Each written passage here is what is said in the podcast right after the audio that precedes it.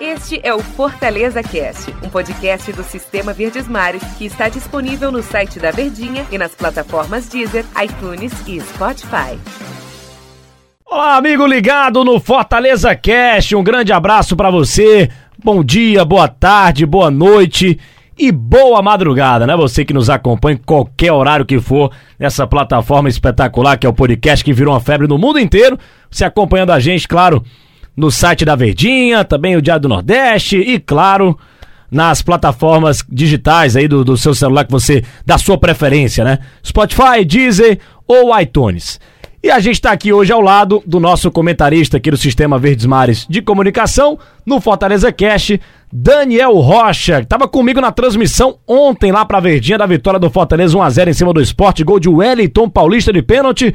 Tudo bem, Daniel Rocha? Tudo bem, grande abraço para todo mundo ligadinho com a gente. A gente viu uma vitória do Fortaleza, né? Fizemos aqui na Verdinha. O torcedor que acompanhou a gente já fica aquele agradecimento para quem tá ouvindo a gente agora no podcast também, porque foi uma vitória importante contra um adversário direto. Não foi aquele jogaço, aquele brilhantismo, um resultado elástico. Isso pouco importa nessas horas. O importante mesmo era a retomada, era se recuperar de duas derrotas seguidas que vinha acontecendo no clássico contra o Ceará e no Maracanã contra o Flamengo. No finalzinho do jogo deixou aquele gostinho de que podia mais, mas contra o esporte o resultado veio. A gente sempre falou, falava, né, e falou durante a semana passada, depois da dificuldade foi ganhar, principalmente do time do Ceará, e contra o próprio esporte na Copa do Nordeste, quando era outro esporte ainda, como o Fortaleza tinha dificuldades de encarar equipes que se defendem para depois atacar. E o Fortaleza teve um grande teste que foi o time do esporte. De novo, não foi uma partida fácil do Fortaleza, mas acho que ele jogou melhor, Daniel Rocha, do que as outras partidas. E ele conseguiu mostrar mais um, um, um poder de superioridade dentro da partida, os 90 minutos. O Fortaleza mandou no jogo, mas fez o gol só de pênalti. Isso, isso prova que o Fortaleza ainda sente dificuldade de enfrentar equipes assim, ou ele já melhorou, melhorou muito, tirando para a partida de ontem? Sente, sente dificuldades porque normalmente, quando você tem uma defesa aberta para um ataque veloz como é o do Fortaleza, isso acaba sendo um prato cheio, né? Então, quando você encara uma equipe bem compactada, você tem mais dificuldade de romper essas linhas. Isso aí para qualquer equipe, né? Toda vez que tem um caminhão estacionado lá atrás, dificulta para sua penetração. Só que a questão é que o Fortaleza tem um leque de jogadores com características exatamente de romper linhas de marcação. Oswaldo, David, Romarinho e Yuri César. Só aí, esses quatro. Poucos times têm jogadores com essas qualidades em tanta abundância. Apesar de ser uma posição que o Rogério até pede mais e com razão porque utiliza muito. Ele acaba tendo só o Yuri César como uma peça de reposição à altura para o que ele coloca em campo. Mas o fato é que esses jogadores não conseguiam ser esse tipo de característica que a gente citou. Eles vinham trocando passes de lado. Muito que acabou sendo no primeiro tempo no time do Fortaleza, que tinha muito a bola, foi dono da posse de bola. O esporte, na sua estratégia ali, postadinho atrás, tentando encontrar um contra-ataque que não veio em hipótese nenhuma nos primeiros 45 minutos. Mas cabia ao Fortaleza, e eu até falava no comentário do jogo, um, mais, ser mais incisivo, ser mais vertical esses jogadores irem mais para cima, tomarem decisões melhores dentro de jogo.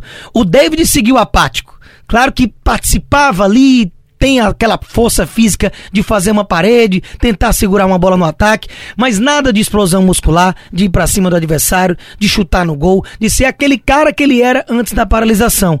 O Oswaldo recebeu a bola, mas não conseguiu tomar as decisões corretas. Muitas ideias trocadas do Oswaldo que acabaram não resultando em grandes lances. O Wellington Paulista conseguiu se movimentar e aparecer para as jogadas, saindo da área, armando uma jogada para a bola na trave do Tinga. E o Romarinho foi o cara do jogo. Esse tentou de todas as formas e conseguiu na jogada do pênalti e também em outras situações que poderiam ter saído gol. Se viu o Thiago Orobó que entrou no lugar do Wellington Paulista já no segundo tempo e ele acabou isolando. Então, os, esses jogadores no primeiro tempo não vinham conseguindo efetuar essa verticalidade. No segundo, a coisa começou a dar certo.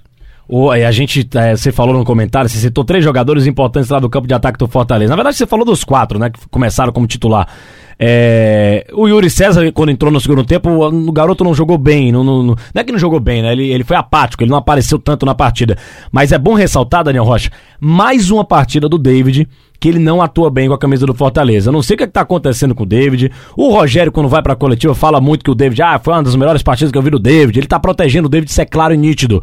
É, mas foi mais uma atuação do David pífia, né? Que, que não, nada fez no jogo. Difícil a gente falar. Por que, que a gente fala tanto do David? O torcedor fica se perguntando. Porque o David é a maior contratação da história do futebol cearense. 5 milhões de reais. Então um cara desse tem um peso, né? Por isso que a gente fala muito dele. É verdade. Quando você chega com essa alcunha aí, você precisa mostrar resultado. E o David, surpreendentemente até para mim, entregou isso muito rápido. Ele não precisou daquela história de adaptação e tudo mais. Até porque ele já jogou no Nordeste, brilhou no Vitória até ir pro Cruzeiro. E não foi bem na temporada passada no Cruzeiro, mas não foi bem como todo o time do Cruzeiro. Era muito difícil garimpar alguma coisa positiva dentro de toda aquela atmosfera negativa que dominava o time do Cruzeiro rebaixado, né? Inclusive até o próprio Rogério, por isso, observou que aquele cara poderia ter mais sucesso na sua mão e orientou a contratação, diretoria conseguiu e ele veio por essa bagatela de 5 milhões de reais e rapidamente chegou, se tornou titular, fez o torcedor nem sentir mais falta do Edinho, que inclusive é a única, única, única, sem exceção, alteração do time do ano passado, que foi nono lugar do brasileiro para essa agora. Isso eu tô falando dos 11 iniciais. Fortaleza perdeu em elenco, que aí outras discussões que a gente já teve muito durante essa temporada. Mas daqueles 11, era Edinho no, era o David no lugar do Edinho que acabou perdendo o Edinho. O David chegou e rapidamente fazia gol, dava assistência, era o cara da partida, chamava a responsabilidade, matava no peito e tentava resolver a parada. Coisa que não acontece. Claro que aí você tem as situações táticas, o que é que o Rogério pede para ele, fique lá, prenda os zagueiros, fique mais numa faixa central, alterne de posição, às vezes ele tá na direita, às vezes ele tá na esquerda, mas ele está muito longe de ser o David que alguns meses antes da paralisação ele era. Então isso realmente cabe uma uma cobrança. E o Yuri César que tá no banco, todo jogo que entra, faz aquele salseiro, aquela fumaça, aquele apavoro para cima do adversário, faz gols importantes, começou muito bem, fazendo quatro gols nos quatro primeiros jogos e pede passagem. E o Rogério o protege muito. E normalmente quando substitui, é no lugar do Oswaldo.